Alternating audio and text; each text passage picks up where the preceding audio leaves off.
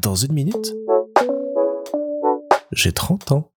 Salut Alors ce week-end, on est descendu à Toulouse pour fêter Noël en famille et on a profité du samedi après-midi plutôt tranquille pour aller faire un tour à Toulouse et découvrir un endroit qui avait l'air fascinant et dans lequel on n'avait jamais mis les pieds, c'est la halle de la machine.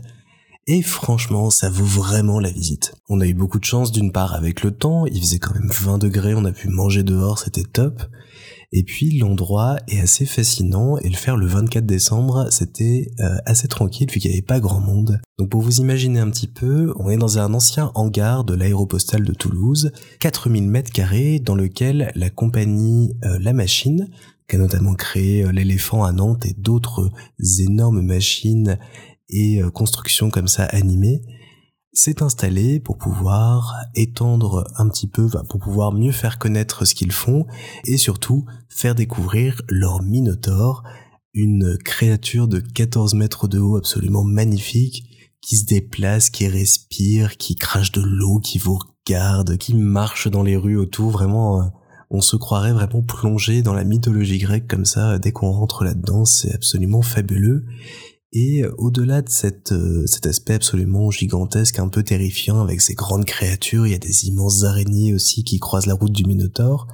il y a toute une poésie et tout un, humour absurde que j'adore qui sont imprégnés dans le lieu. Il y a plein de petites machines et d'histoires qui sont présentées comme ça par les gens qui les ont faites sur place ou par des comédiens mécaniciens qui les mettent en route et qui nous expliquent un petit peu d'où ça vient, à quoi ça sert. Et notamment une machine à faire rougir les pommes.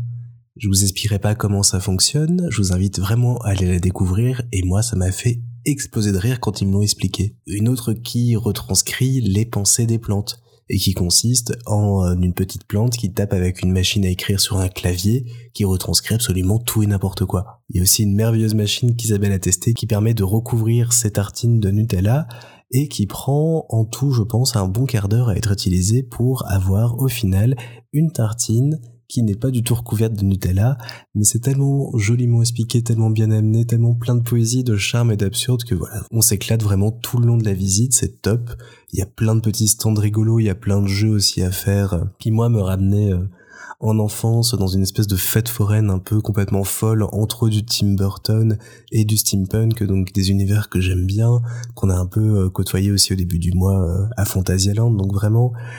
une petite touche de, poésie, de féerie un 24 décembre, un étrange Noël fait de ferraille, de boulons, de créatures animées qui vous balancent de l'eau et vous regardent dans les yeux comme si elles étaient vivantes. Un moment hors du temps comme ça à la halle de la machine que je vous invite à faire si vous allez du côté de Toulouse, c'est assez fabuleux. Et franchement, ça m'a donné envie de continuer à avoir toujours une petite voix d'enfant dans la tête qui euh, me pousse à faire des choses, même si elles n'ont pas un sens, même si elles n'ont pas une utilité derrière, mais juste pour pour la beauté, la poésie et pour la blague. Parce qu'il y a beaucoup de choses qui marchent à la blague, et ça j'aime beaucoup.